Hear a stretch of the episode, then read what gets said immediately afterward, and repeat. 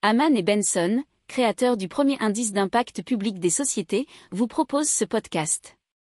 Haman Benson. Le journal des stratèges. Boris Kalt.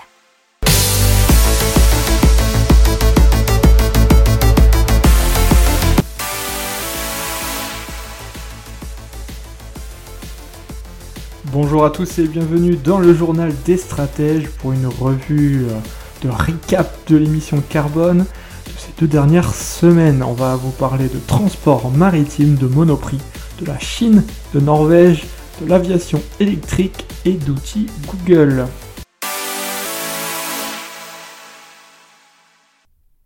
Allez, on commence tout de suite avec euh, neuf grandes entreprises dont Amazon, Ikea, et Unilever qui se sont engagés à ne transporter leurs marchandises que sur des navires utilisant un carburant sans carbone et ce d'ici à 2040. Alors un petit rappel de l'IA sur le transport maritime. Pour rappel, le transport maritime de marchandises produit chaque année un milliard de tonnes de pollution climatique, soit autant que l'Allemagne. Voilà, merci pour ce rappel.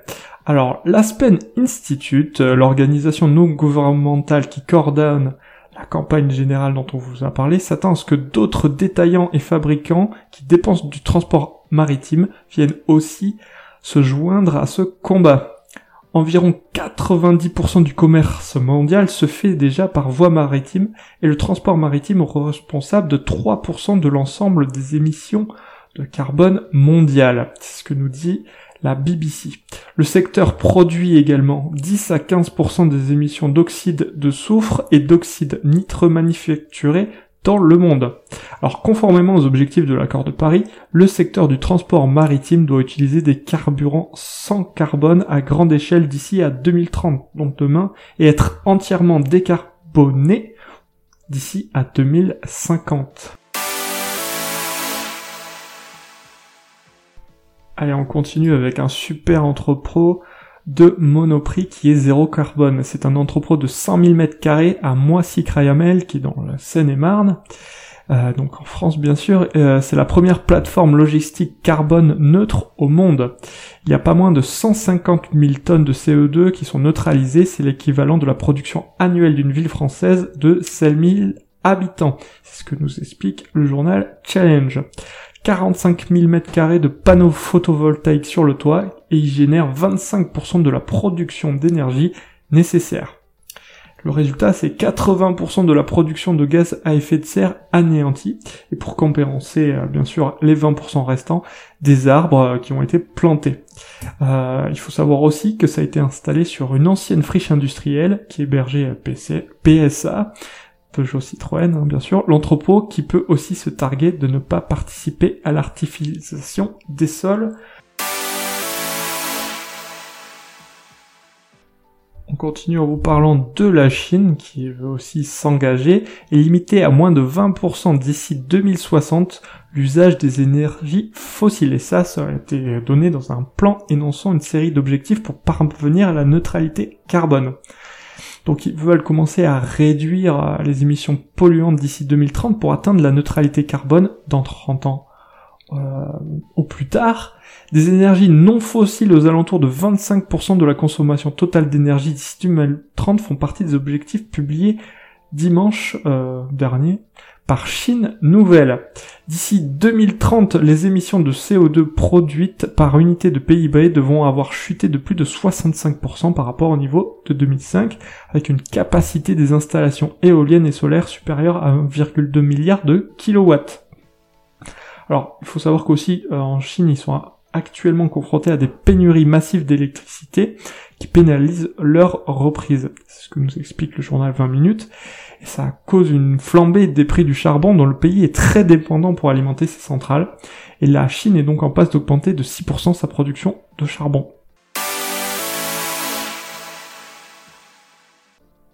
On passe aux ventes de voitures en Norvège, puisque les voitures thermiques représentent moins de 10% des ventes automobiles. Et puis, selon une analyse des chiffres de vente de ces dernières années publiée par la Fédération automobile norvégienne, la NAF, La toute dernière vente de voitures thermiques neuves à essence ou diesel devrait se dérouler en avril 2022. Alors leur gouvernement avait initialement fixé à 2025 la date butoir pour l'arrêt complet des ventes de voitures neuves à essence et au diesel.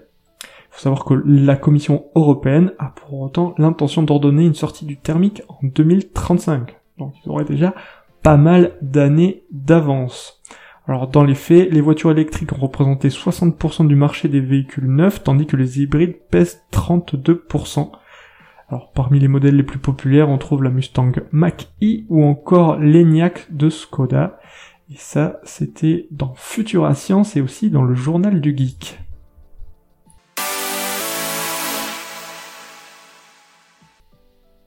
Allez, on parle d'aviation électrique et de Aura Aero qui a annoncé un partenariat stratégique avec Amadeus, c'est ce que nous annonce Actu.fr. Alors cette entreprise irlandaise a investi massivement dans le leasing d'avions et a également signé une lettre d'intention pour l'achat de 200 avions électriques. Alors Aura Aero, il travaille sur son projet baptisé ERA pour Electric Regional Aircraft. Cet avion régional à propulsion électrique de 19 places doit permettre la fin des émissions de CO2 sur les vols de moins de 400 km et de les réduire de 80 à 64% sur des trajets plus longs. La mise en service de cet avion électrique est prévue, nous dit-on, pour 2026.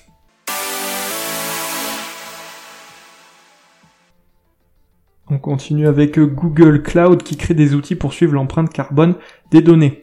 Alors l'entreprise fournira désormais à chaque client de Google Cloud Platform un rapport sur l'empreinte carbone de ses données. C'est une initiative qui a été conçue avec HSBC, Atos, Salesforce et L'Oréal.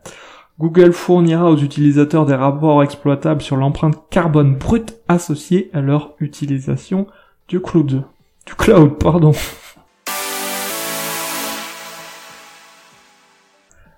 Voilà, c'est tout pour ce euh, recap des émissions carbone de ces deux dernières semaines. Je vous souhaite une excellente journée. Je vous dis à plus pour un nouveau recap ou pour un nouveau numéro. Ciao Pour approfondir ces sujets, abonnez-vous à la newsletter de Haman et Benson et écoutez nos autres podcasts que vous retrouverez dans les notes de l'émission ou sur notre site internet.